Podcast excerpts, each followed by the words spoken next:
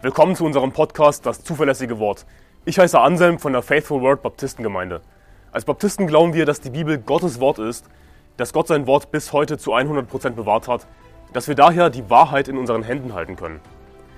Wir wollen in diesem Podcast biblische Lehren einfach verständlich in kurzen Episoden erläutern, Irrlehren anhand der Bibel aufzeigen und aktuelle Ereignisse im Licht der Bibel bewerten. Außerdem werden wir zusammen mit Pastor Anderson in längeren Episoden einzelne Kapitel der Bibel Vers für Vers durchgehen und die Verse erklären. Wir wollen mit diesem Podcast das nach Deutschland zurückbringen, was es verloren hat, und zwar biblisches Christentum. In den kommenden Episoden werde ich dir Kapitel für Kapitel einen Überblick geben über das Matthäusevangelium. Und ich versuche mich kurz zu halten, in diesen Folgen nicht auf jeden Vers einzugehen, um dir eben einen Überblick zu verschaffen über das gesamte Buch. Und wir beginnen natürlich in Matthäus Kapitel 1, Vers 1, wo es heißt, Geschlechtsregister Jesu Christi, des Sohnes Davids, des Sohnes Abrahams. Abraham zeugt den Isaac, Isaac zeugt den Jakob, Jakob zeugt den Judah und seine Brüder. Judah zeugt den Peres und den Zerach mit der Tamar, Peres zeugt den Hezron, Hezron zeugt den Aram, Aram zeugt den Aminadab, Aminadab zeugt den Nachschon, Nachschon zeugt den Salmon und so weiter. Es ist ein Geschlechtsregister. Und Geschlechtsregister kommen sehr oft vor in der Bibel. Und wir fragen uns manchmal in unserem Fleisch, wozu lese ich das? Was kann ich daraus lernen? Und es kommt uns manchmal vielleicht langweilig vor. Und ich betone natürlich in unserem Fleisch, denn hey, wir wissen in unserem Geist, dass es Gottes Wort ist. Es ist Gottes Wort, es ist perfekt. Es steht nicht ohne Grund da. Wir, wir werden also irgendetwas daraus lernen können. Aber viele Leute stellen sich eben diese Frage, was kann ich daraus lernen aus diesem Geschlechtsregister? Aber dreh einfach mal den Spieß um und stell dir die Frage, wie würdest du dieses Geschlechtsregister finden, würdest du darin vorkommen? Wäre das nicht eine unfassbare Ehre, in einem Geschlechtsregister in der Bibel vorzukommen? Ganz zu schweigen von dem Geschlechtsregister Jesu Christi. Du würdest garantiert dieses Geschlechtsregister liebend gerne lesen, tausendmal lesen, zehntausendmal lesen, deinen Freunden zeigen, jedem zeigen, hey, ich komme vor in diesem Geschlechtsregister.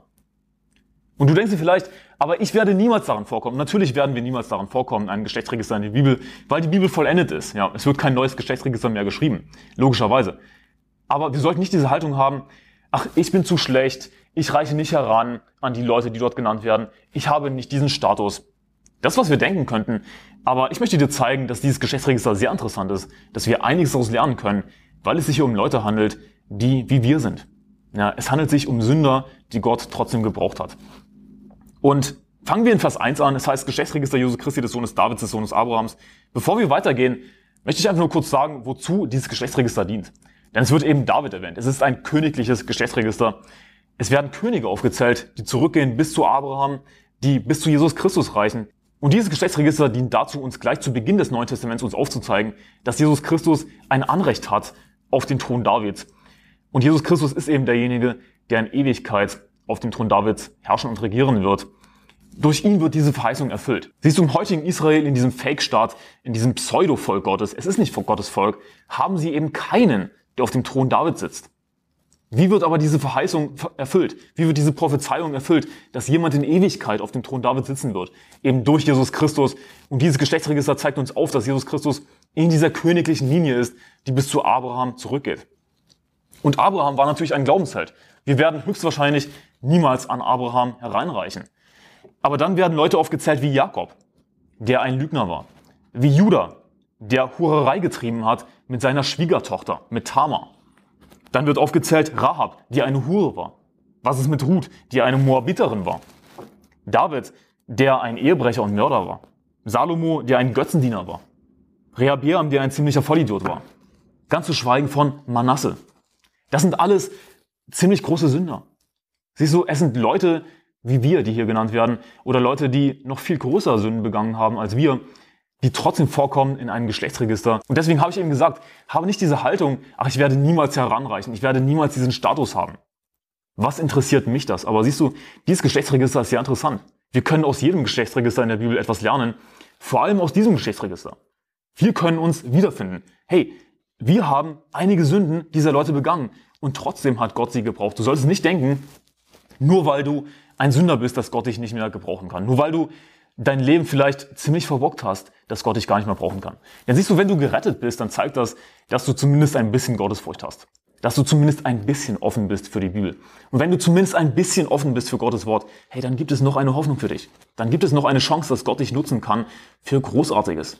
Ich meine, ist das nicht eine unfassbare Ehre? Ist das nicht großartig, in einem Geschlechtsregister Jesu Christi, des Sohnes Gottes zu stehen? Und siehst du, das waren normale Leute. Das waren Huren, das waren Ehebrecher, das waren Mörder, das waren Lügner, das waren Idioten, das waren so ziemlich alle stinknormalen Leute. Aber weißt du, was sie verbunden hat? Weißt du, was sie mit uns verbindet? Dass sie aus Gnade durch den Glauben gerettet wurden. Das ist das entscheidende Merkmal, dass sie aus Gnade durch den Glauben gerettet wurden. Dann rate mal was. Wir können nur aus Gnade durch den Glauben gerettet werden, nicht indem wir von unseren Sünden umkehren. Wenn Gott diese Menschen nutzen konnte, dann kann er dich auch nutzen zu Großartigem. Und du wirst vielleicht niemals ein Abraham sein, du wirst vielleicht niemals ein David sein. Aber weißt du was? Ist es nicht einfach großartig, in einem Geschlechtsregister auch einfach nur erwähnt zu werden? Auch einfach nur ein Judah zu sein? Einfach nur eine Tama oder eine Rahab oder eine Ruth? Auch wenn man vielleicht nicht großartige Taten Gottes vollbracht hat, auch wenn du vielleicht nicht großartige Taten Gottes vollbringst. Aber hey, wenn du gerettet bist, dann spielst du eine Rolle, dann kann Gott dich noch zu irgendetwas gebrauchen. Nehmen wir als Beispiel Rahab, die Hure Rahab, das ist ihr Ruf, ein verdammt schlechter Ruf. Sie ist als Hure bekannt, aber dennoch kommt sie vor in dem Geschlechtsregister Jesu Christi. Dennoch kommt sie vor in Hebräer Kapitel 11, wird als eine der Glaubenshelden genannt. Aber war sie einfach perfekt? Ist sie von allen ihren Sünden umgekehrt? Nein, sondern sie war eine Hure und wurde aus Gnade durch den Glauben gerettet. Genauso wie wir aus Gnade durch den Glauben gerettet werden, ohne dass wir von unseren Sünden umkehren. Denn die Bibel sagt, die Zöllner und die Huren kommen eher an das Reich Gottes als ihr. Aber heutige Irrlehrer sagen, oh, wir werden von unseren Sünden gerettet, aber Gott rettet uns nicht in unseren Sünden oder sowas. Ja, Gott rettet dich nicht in deinen Sünden. Mit anderen Worten, du musst umkehren von deinen Sünden. Du musst ein besseres Leben leben. Ich hasse diese Aussage. Das ist eine der Aussagen, die ich am meisten hasse, wenn Leute daherkommen und so einen Schwachsinn labern. Wie, Gott kann dich nicht in deinen Sünden retten. Doch, Gott kann dich nur in deinen Sünden retten. Weil du immer ein Sünder sein wirst. Du wirst nie perfekt sein. Du wirst nie von deinen Sünden umkehren können. Von allen deinen Sünden. Denn wenn du von deinen Sünden umkehren müsstest, um gerettet zu werden, dann müsstest du perfekt sein. Dann müsstest du von allen deinen Sünden umkehren. Und noch nicht mal das würde ausreichen. Denn was wäre mit den Sünden, die du schon begangen hast? Es würde niemals genug sein. Wir können nur aus Gnade durch den Glauben, ja, in unseren Sünden gerettet werden. Nicht dadurch, dass wir ein perfektes Leben leben. Jesus sagt nicht, die Zöllner und die Huren, die von ihren Sünden umkehren und dann nicht mehr Zöllner und Huren sind, kommen eher an das Reich Gottes als ihr, sondern er betont eben den Fakt, dass sie Zöllner und Huren sind. Im Gegensatz zu den Pharisäern, die ja ach so gerecht waren. Diese Zöllner und die Huren, die kommen eher an das Reich Gottes als ihr. Warum? Weil wir aus Gnade durch den Glauben gerettet werden. Aber diese Hure Rahab, sie konnte von Gott gebraucht werden, sodass sie sogar auftaucht im Geschlechtsregister Jesu Christi in Matthäus Kapitel 1. Ist das nicht großartig? Gott kann dich gebrauchen. Gott kann dich als Sünder gebrauchen, denn du wirst immer ein Sünder sein. Und hier werden Sünder aufgezählt, zu denen du mit großer Wahrscheinlichkeit nicht gehörst. Die schlimmer sind als du. Und doch konnte Gott sie gebrauchen. Warum konnte Gott Rahab gebrauchen? Weil sie offen war für das Wort Gottes. Siehst du, sie war eben die einzige in Jericho, die den Herrn gefürchtet hat. Ganz Jericho kannte den Herrn. Sie wussten, was Gott getan hat. Aber Rahab hat den Herrn geglaubt. Sie wurde gerettet aus den Glauben. Und wir gehören dazu. Wir sind nicht alle dieselben Sünder. Wir sind nicht unbedingt alle auf derselben Stufe. Aber siehst du, du sollst nicht herabschauen auf andere und denken, der ist ein schlimmerer Sünder als ich. Ich bin besser. Wart's ab. Was hast du bisher Großartiges in deinem Leben für Gott getan? Möglicherweise nichts. Was hast du bisher getan? Aber siehst du, eine Hure, die hat offensichtlich mehr erreicht als du. Also schau nicht herab auf andere, weil sie so schlecht sind, so viel schlechter als du. Es könnte passieren, dass du gar nichts erreichst in deinem Leben als Christ, weil du hochmütig bist und andere, die vielleicht wirklich schlimmere Sünder sind als du, mehr erreichen, weil sie demütig sind. Weil sie einfach den Herrn fürchten und Gott kann sie gebrauchen. Gott konnte die Hure Rahab gebrauchen. Gott kann auch dich gebrauchen. Gott konnte David gebrauchen, der einfach nur ein Hirte war. ein Hirte? Ich bin, ich bin was Besseres. Ich habe einen besseren Beruf. Du sollst auch nicht herabschauen auf Leute, die einen schlechteren Beruf haben, die einfach nur ein Hirte sind. Oder in heutigen Zeiten vielleicht nur, was weiß ich, ein Müllmann oder so.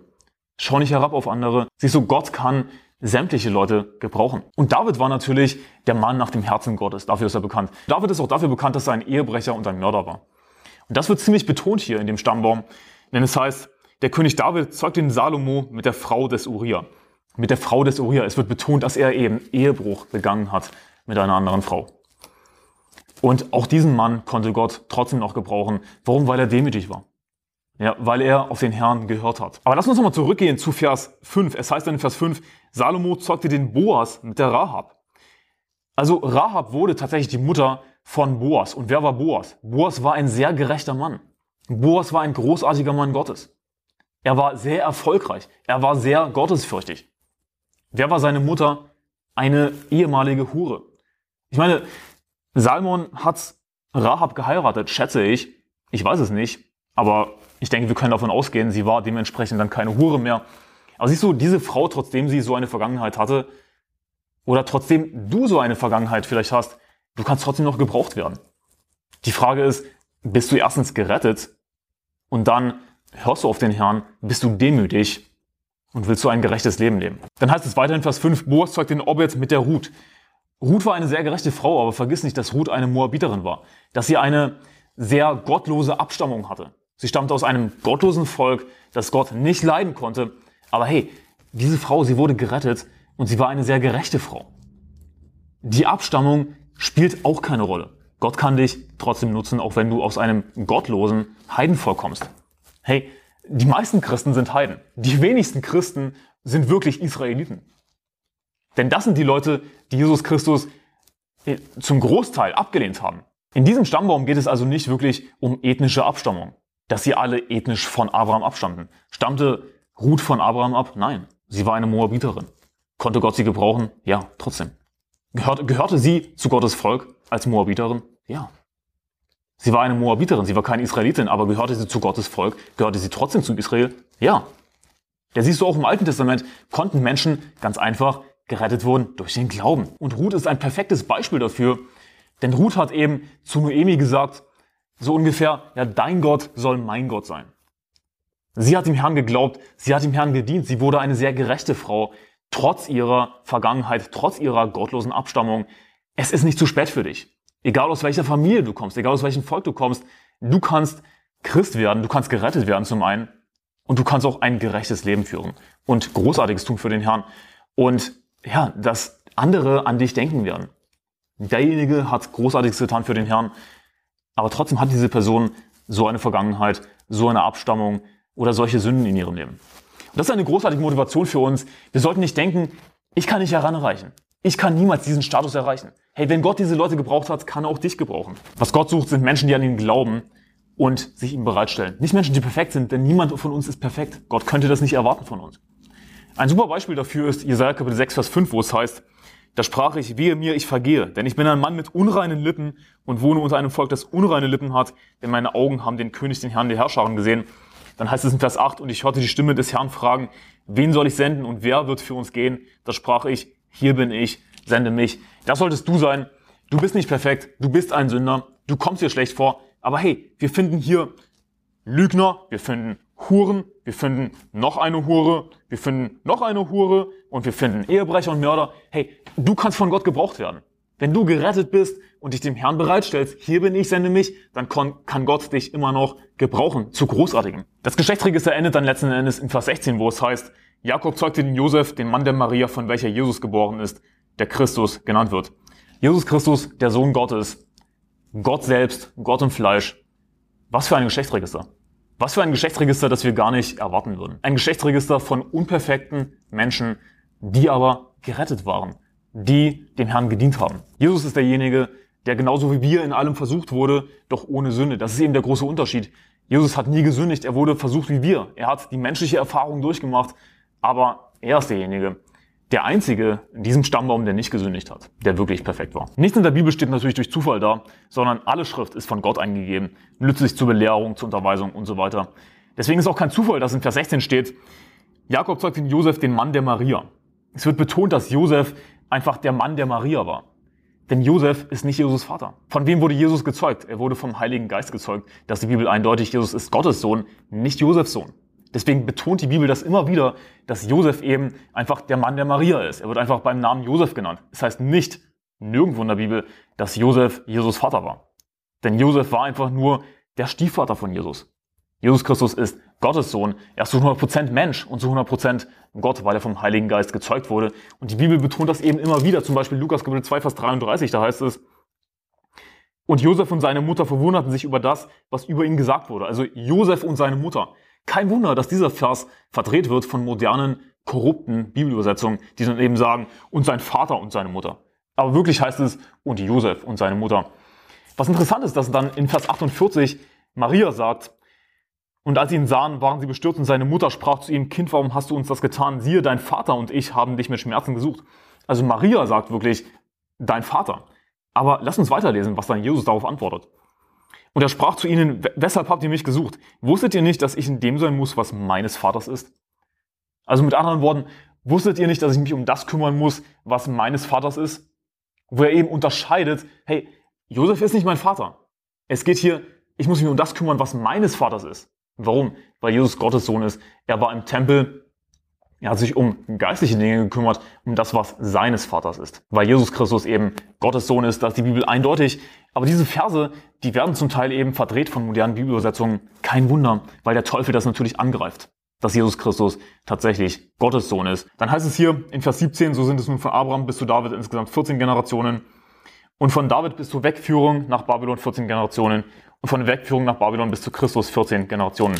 Dass Jesus Christus auf dem Thron Davids sitzen würde, das war nicht irgendwie Plan B, das war nicht irgendwie ein Zufall, sondern das war von Anfang an der Plan Gottes. Weil natürlich nur Jesus Christus der perfekte König ist, der in Ewigkeit regieren wird, der auf dem Thron Davids in Ewigkeit sitzen wird. Und das ist kein Zufall, dass das alles natürlich perfekt von Gott getimt wurde, sozusagen. Dann heißt es in Vers 18, die Geburt Jesu Christi aber geschah auf diese Weise, als nämlich seine Mutter Maria mit Josef verlobt war, noch ehe sie zusammengekommen waren, erwies es sich, dass sie vom Heiligen Geist schwanger geworden war. Die Bibel ist eindeutig, dass Maria eine Jungfrau war. Jesus Christus wurde geboren von der Jungfrau Maria. Und wenn das nicht der Fall wäre, dann wäre er nicht Gott. Aber die Bibel sagt, dass Jesus Christus Gott ist. Gott wurde offenbart im Fleisch. Die Bibel sagt, dein Thron, oh Gott, wird von Ewigkeit zu Ewigkeit. Das Zepter deines Reiches ist ein Zepter des Rechts. Jesus Christus ist Gott und er ist deswegen Gott, weil er eben vom Heiligen Geist gezeugt wurde. Nicht von Josef. Deswegen heißt es hier eben, noch ehe sie zusammengekommen waren. Also noch ehe Maria und Josef wirklich die Ehe geschlossen haben im biblischen Sinne. Und es gehört eben dazu im biblischen Sinne, dass die zwei ein Fleisch werden. Noch ehe sie zusammengekommen haben, waren, noch ehe sie Verkehr hatten, erwies es sich, dass sie vom Heiligen Geist schwanger geworden war. Aber Josef, ihr Mann, der gerecht war und sie doch nicht der öffentlichen Schande preisgeben wollte, gedachte, sie heimlich zu entlassen. Josef dachte sich natürlich, dass Maria schwanger geworden war von einem anderen Mann. Deswegen wollte er sie heimlich entlassen. Und es ist wichtig zu beachten, dass es heißt, aber Josef, ihr Mann, der gerecht war und sie doch nicht der öffentlichen Schande preisgeben wollte und so weiter. Josef war ein gerechter Mann. Diese Entlassung, hätte er Maria entlassen, wäre keine Scheidung gewesen. Nicht ohne Grund sagt uns die Bibel, dass Josef gerecht war.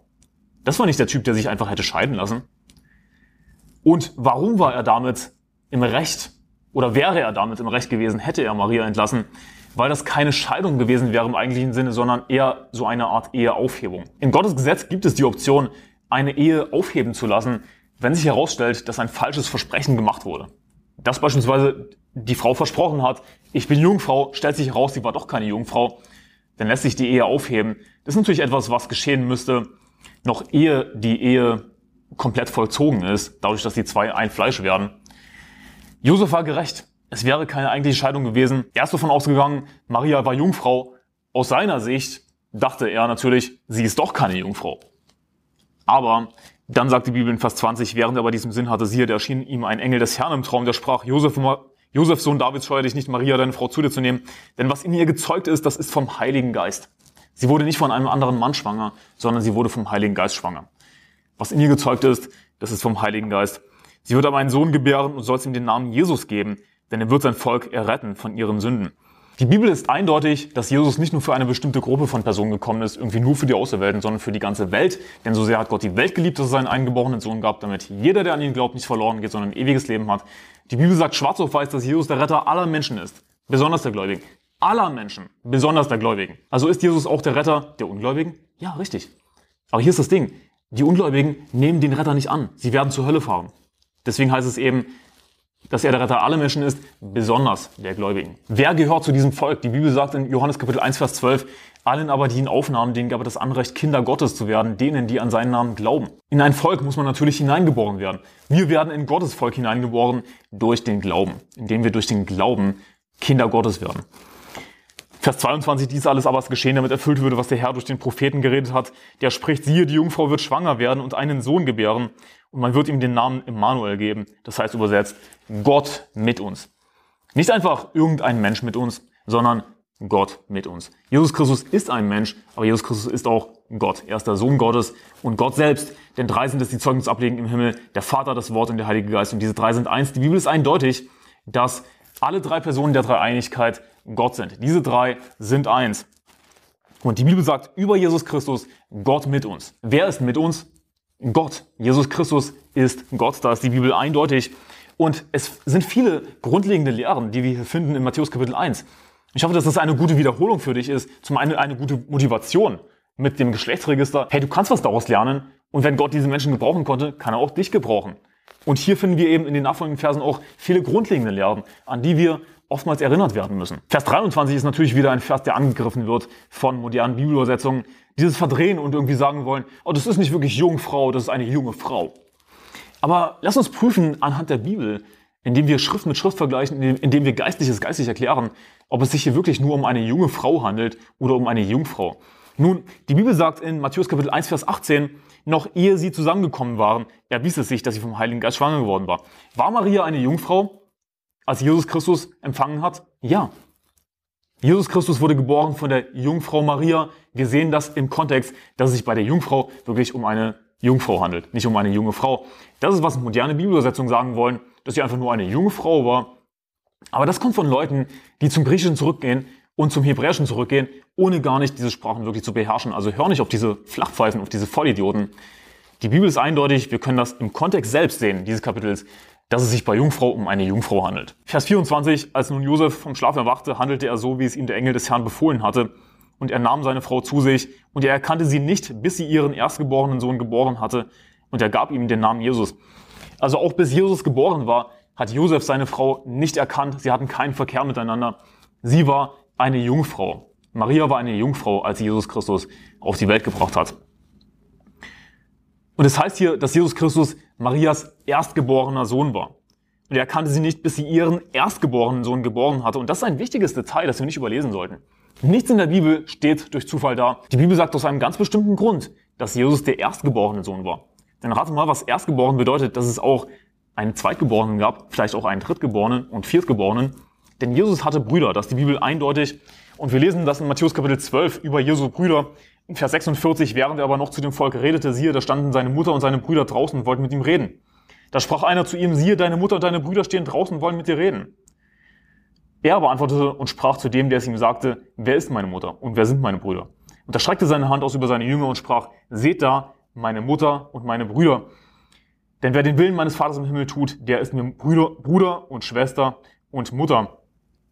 Und Katholiken wollen das gerne wegdiskutieren, denn Katholiken haben diese verrückte Lehre, diese durchgeknallte Lehre, dass Maria die, eine ewige Jungfrau ist. Sie ist für immer Jungfrau geblieben. Nun, erstens haben wir gesehen, dass Jesus der erstgeborene Sohn von Maria ist. Zweitens sehen wir in Matthäus Kapitel 12 ab Vers 46, dass Jesus eindeutig Brüder hatte. Nein, Maria ist nicht Jungfrau geblieben. Und das ist deswegen so wichtig zu betonen. Ja, warum sage ich das jetzt? Nun, zum einen finden wir eben diese Details in der Bibel und wir sollten nichts von diesen Details weglassen. Zum anderen ist es aber deswegen wichtig, weil Maria auf eine Stufe erhoben wird vom Katholizismus, die ihr nicht zusteht. Sie ist immer Jungfrau geblieben. Sie wird so verherrlicht, schon fast vergöttlicht. Ja, sie wird vergöttlicht, könnte man sagen, denn sie wird angebetet. Und das steht keinem Menschen zu. Und äh, Katholiken schreiben Maria Eigenschaften zu, die wir nicht in der Bibel finden. Katholiken würden dann sagen zu Versen wie Matthäus 12, Vers 46, was ich dir zitiert habe, dass es nicht seine leiblichen Brüder sind, sondern es sind seine geistlichen Brüder. Nun, das ist lustig, denn hier wird eine klare Unterscheidung gemacht zwischen den fleischlichen und den geistlichen Brüdern. In Vers 46 und 47 geht es um die fleischlichen Brüder. In Vers 48 geht es um die geistlichen Brüder. Denn es heißt in Vers 50, denn wer den Willen meines Vaters im Himmel tut, der ist mir Bruder und Schwester und Mutter. Und was ist der Wille des Vaters in Bezug auf die Errettung? Johannes Kapitel 6, Vers 40, das ist aber der Wille dessen, der mich gesandt hat, dass jeder, der den Sohn sieht und an ihn glaubt, ewiges Leben hat. Und ich werde ihn auferwecken am letzten Tag. Was der Wille Gottes in Bezug auf die Errettung an Jesus Christus zu glauben? Aber Jesus hatte, hat nicht nur geistliche Brüder, sondern Jesus hatte auch fleischliche Brüder. Das ist die Bibel eindeutig. Das wollte ich dir nur schnell zeigen hier. Aus Matthäus Kapitel 12. Und es das heißt dann am Ende von Matthäus Kapitel 1 in Vers 25, und er gab ihm den Namen Jesus. Siehst du, Jesus ist der Name. Nicht irgendwie Jeshua, Jehoshua, Jehoshua, ja was auch immer. sondern Jesus Christus ist der Name. Warum ist das so wichtig? Weil in keinem anderen das Heil ist. Denn es ist auch kein anderer Name unter dem Himmel den Menschen gegeben, in dem wir gerettet werden müssen. Wir werden nur durch den Namen Jesus Christus gerettet. Der Name ist entscheidend. Es geht um Jesus, nicht um irgendeinen Jeshua, Jehoshua, was auch immer, sondern die Bibel sagt Jesus Christus. Und wenn du das nicht annimmst, dann bist du ganz einfach nicht gerettet. Wenn du sagst, Jesus ist falsch, müsste eigentlich Jeshua sein, was, was, dann, dann fährst du zur Hölle. Dann glaubst du offensichtlich nicht an die Bibel. Was sagt die Bibel? Er gab ihm den Namen Jesus.